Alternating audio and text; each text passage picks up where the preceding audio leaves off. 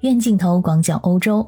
最近我们大家经常提到的一个词儿就是布洛芬。在目前的情况下，布洛芬的药效得到大众的认可，但是不知道是为了流量、为了吸引眼球，还是别的原因，有很多篇文章都把布洛芬的发明者斯图尔特·亚当斯博士推到一个特别崇高的地位，甚至有人把他称之为药神。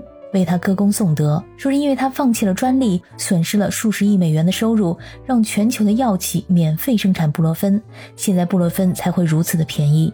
比如有的文章说，他是一个伟大的人，一个毫不利己、专门利人的人，一个高尚的人、纯粹的人，这才是真正的药神，是造福人类的大好人。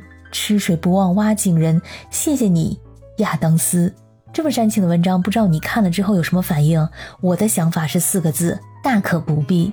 斯图尔特·亚当斯博士是否伟大？那是当然了，毋庸置疑。他当然是一位对人类有着巨大贡献的专家学者。布洛芬是缓解人类疼痛的伟大药品，很多人都因此受益，对他表示衷心的感谢。而且他是自己亲身试药，他认为在别人服用药品之前，自己应该是第一剂药物的服用者。因此，他在事业上的成就还有人品都值得钦佩。但是，说他是为了全人类的幸福自行放弃专利权，这事儿啊还真没有。因为这个布洛芬的专利权并不属于他，而是属于他所工作的医药公司。而且这个医药公司呢也申请过专利。大家好，我是在欧洲的可可鱼，欢迎收听我的节目。斯图尔特·亚当斯在一九二三年出生于英格兰北安普敦郡的一个普通家庭。十五岁的时候，他就辍了学，开始在诺丁汉森林的博兹连锁店中做了三年学徒。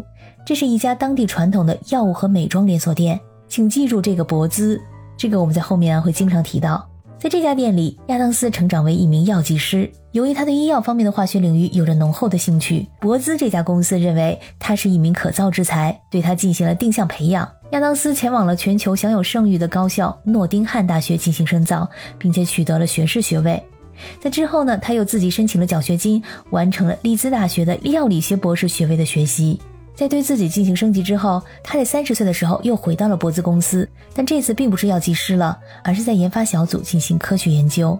在二战之后，阿司匹林作为一种抗炎、镇痛、解热的特效药，在商业上取得了巨大的成功，但是它必须在非常高的剂量下使用，这就会导致患者出现过敏反应、出血，还有消化不良等等副作用。因此，从十九世纪五十年代开始，阿司匹林在英国和全世界渐渐的失宠了。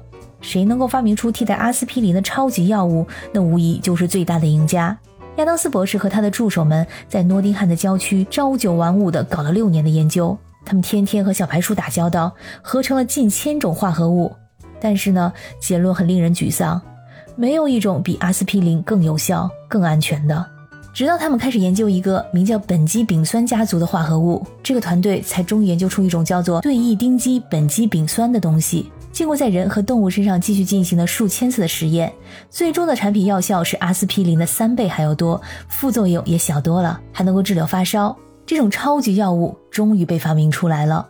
虽然不是每个药物学家都有责任把自己当成实验样本，但是亚当斯有一个理念。在别人服用这个药物之前呢，自己应该是第一支药物的服用者。有一天早上，亚当斯因为宿醉头疼欲裂，而当天呢，他有一场重要的学术演讲，他就毫不犹豫地把刚合成的药物灌下去了六百毫克。幸运的是啊，他发现他的脑子变得非常的清醒。这应该不是他第一次这么吃自己发明的药。一九六二年，博兹公司正式申请了专利。布洛芬的发明可以说是让博兹公司大赚了一笔，从一个街坊老店。变成了全球闻名的医药集团，所以布洛芬的发明专利本来也不是属于亚当斯博士，而是属于他工作的公司博兹。亚当斯发明布洛芬是一个职务行为，知识产权归博兹所有，但是亚当斯和他研究团队的伙伴们是具有发明人的署名权，所以说并不存在亚当斯主动放弃专利权这样一个问题。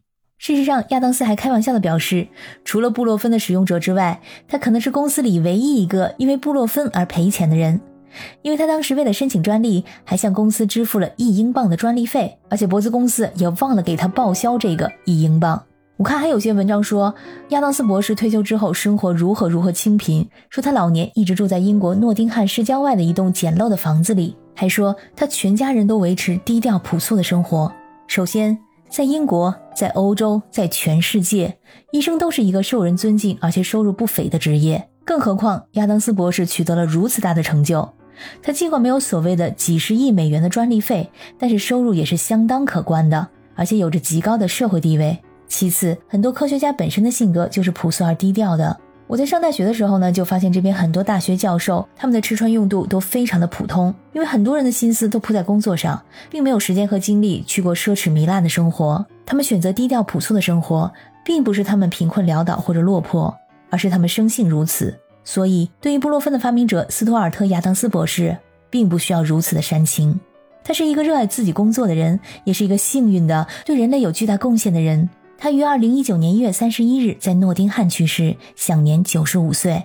我们尊敬他，怀念他，他的伟大当之无愧。但他并不是一个圣人。感谢收听本期的医院镜头，我是主播可可鱼，我们下期再见。